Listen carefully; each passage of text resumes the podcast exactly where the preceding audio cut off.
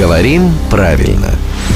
Здравствуйте, Володя. Доброе утро. Доброе утро. Дорогие друзья, сейчас обращаюсь к нашим слушателям. Я предлагаю сегодня никому на работу не ходить, потому что сегодня ну, какой-то сверх-мега-праздничный день. Ну, во-первых, пятница. Так мало того, надо же э, успеть подготовиться. Завтра день рождения Александра Сергеевича Пушкина. День рождения Владимира Пахомова сейчас напротив э, нас сидит. Уже нарядный. Ну и мы притянули к этим двум мегадатам еще одну супер-сверх-мегадату э, День русского языка. Э, с наступающим мы вас поздравлять не будем, пожалуй. Ну а наш звукорежиссер Санчес как раз вот э, принес букет, который мы собираемся возложить э, к памятнику Александру Сергеевичу Пушкину. И неся этот букет, он попросил э, обязательно э, уточнить у вас вот эту историю. Памятник Пушкина или Пушкину? Памятник управляет дательным падежом.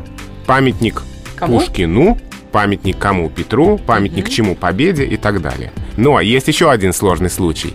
Если слово «памятник» само по себе стоит в дательном падеже, то тогда вместо второго дательного употребляется родительный. А мы несем цветы к чему? К памятнику. Вот он первый дательный падеж, и поэтому дальше уже родительный Пушкина. То есть только в этой конструкции. Вы когда-нибудь кого-нибудь точно сведете с ума своими познаниями. Но спасибо, что вы такой, какой вы есть. Недаром он родился в день русского языка. Фиг подгадаешь, так, естественно, недаром. Спасибо, Володя.